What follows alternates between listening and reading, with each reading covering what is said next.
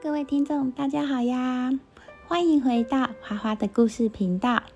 平常看电视的时候，想要转台又不想要离开椅子，这时候最需要的就是遥控器了。但是如果找不到遥控器，应该会让人觉得心情烦躁吧？这时候应该就会深刻的体会到遥控器的重要性。遥控器的发明，让我们可以当个快乐的沙发马铃薯。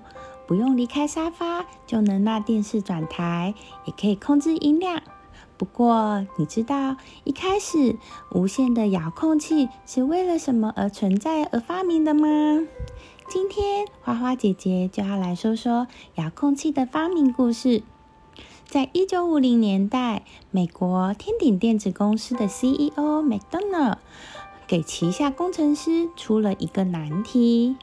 那就是他讨厌呆坐在沙发上等电视节目的广告过去。他想要一台可以让广告静音或是可以转台的机器，而且还要不离开沙发就能办到哦。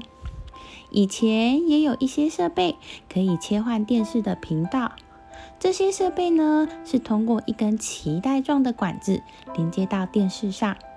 其中最著名的就是天鼎公司自己设计的产品——懒骨头 （Lazy Bones）。用户呢能用它打开或是关闭电视和更换频道，但是不能让那些烦人的广告静音。工程师 Polly 接下了这个任务。Polly 于1935年进入了美国天鼎电子公司的工作。从库房人员逐步升为工程师，他配合公司的总裁 McDonald 八项，于是呢，在一九五五年设计出了名为 Flashmatic 的无线电视遥控器，就此又开启了遥控器的黄金时代。波利在天鼎任职四十七年间，发明了共四十八项的美国专利。波利是一名机械工程师，所以呢，Flashmatic 的设计非常的机械式。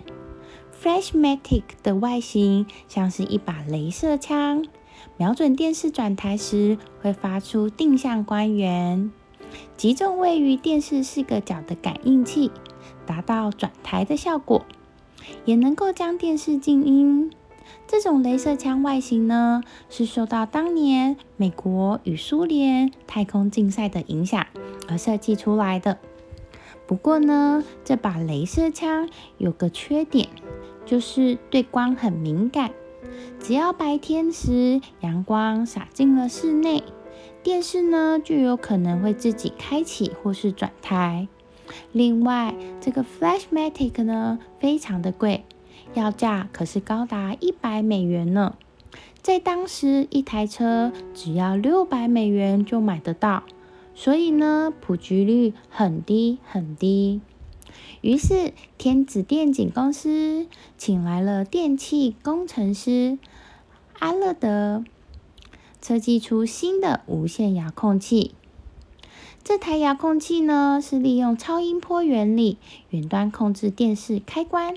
转台和静音，遥控器上呢只有几个功能，使用者操作非常的简单。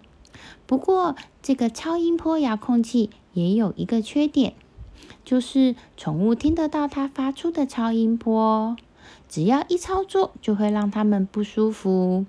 于是，这时候红外线无线遥控器又诞生了。随着一九八零年、一九九零年代的到来，有线电视台越来越多，遥控器的按钮也跟着越来越多。所以在这个时代呢，发明家也开始思考，怎么样要设计出一个多合一的遥控器。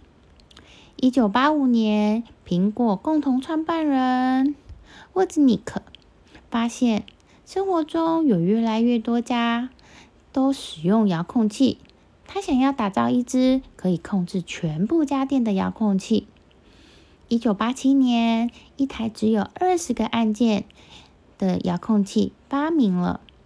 这支遥控器呢，可以控制电视机、录音机和音响，但是因为操作很困难，所以主流消费者不不太买单，所以这个遥控器的设计很快的就又销声匿迹了。不过呢，沃兹尼克多合一的遥控器成了一个划时代的设计。